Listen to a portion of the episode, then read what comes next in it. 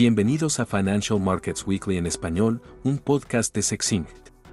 Este es un resumen profesional, enfocado en los hechos y directo al grano. Te ayudamos a ahorrar tiempo al cubrir los eventos claves y el desempeño del mercado financiero global.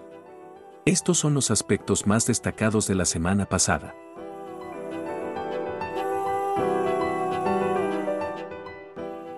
Fue una semana poco destacada en los mercados globales con pocas publicaciones de datos económicos y sin reportes de ganancias corporativas significativos.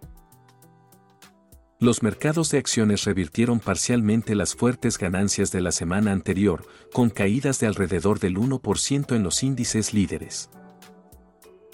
El S&P 500 cayó un 1.3%, el Nasdaq Composite un 2%, con el sector de pequeñas empresas, representado por el índice Russell 2000, perdiendo un 3.6%, su peor semana en seis meses.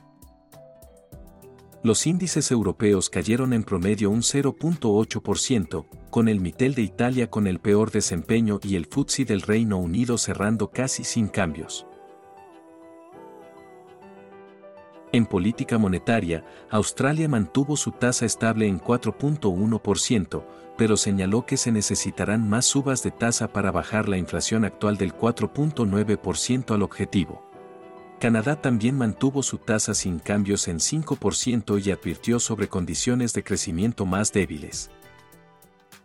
El Producto Bruto Interno en el segundo trimestre sorprendió a los analistas con una contracción del 0.2% y la inflación en Canadá se aceleró al 3.3%. En el frente económico, el Producto Bruto Interno de la eurozona para el segundo trimestre se revisó a la baja a un 0.1% trimestral y un 0.5% interanual, reflejando una desaceleración en la actividad. Los pedidos industriales alemanes de julio cayeron casi un 12% en el mes. El Banco Central Europeo se reunirá el próximo jueves y los mercados están valorando una probabilidad del 61% de que no haya cambios en las tasas y un 39% de un aumento de 25 puntos básicos en la tasa de depósito al 4%.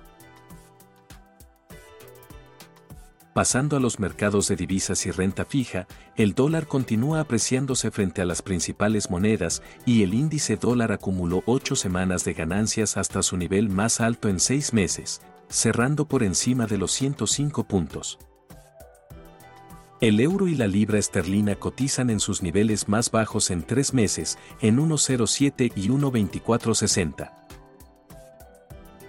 Los bonos cayeron, con las tasas de interés subiendo algunos puntos básicos, dejando el rendimiento del bono del Tesoro americano a 10 años en 4,26%, su nivel más alto desde 2008.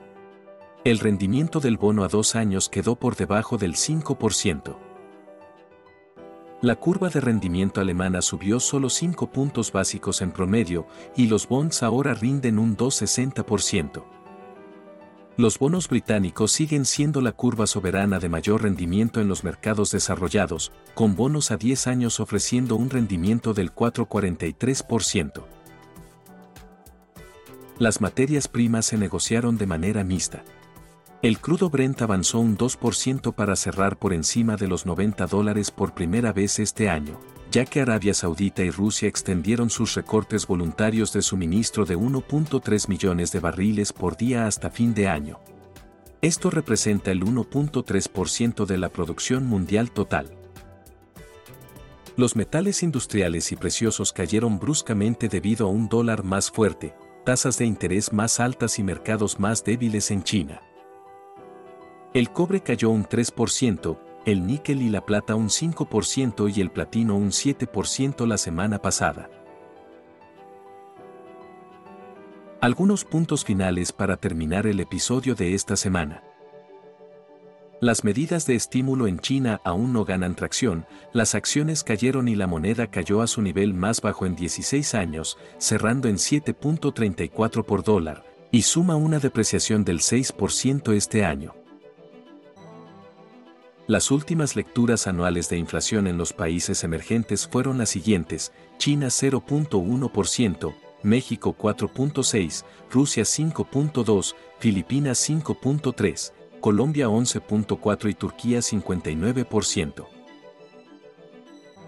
Los eventos de la próxima semana comienzan el lunes con los informes de ganancias de Oracle. El miércoles tendremos la inflación del IPC de Estados Unidos. El jueves, la reunión de política del Banco Central Europeo y las ganancias de Adobe. El viernes, Perú y Rusia tendrán sus reuniones de política monetaria. Eso es todo por esta semana. Por favor, suscríbase al canal y ayúdenos a promocionarlo. Visite sexin.info para obtener más información sobre nuestro servicio de suscripción. Que tenga una buena semana.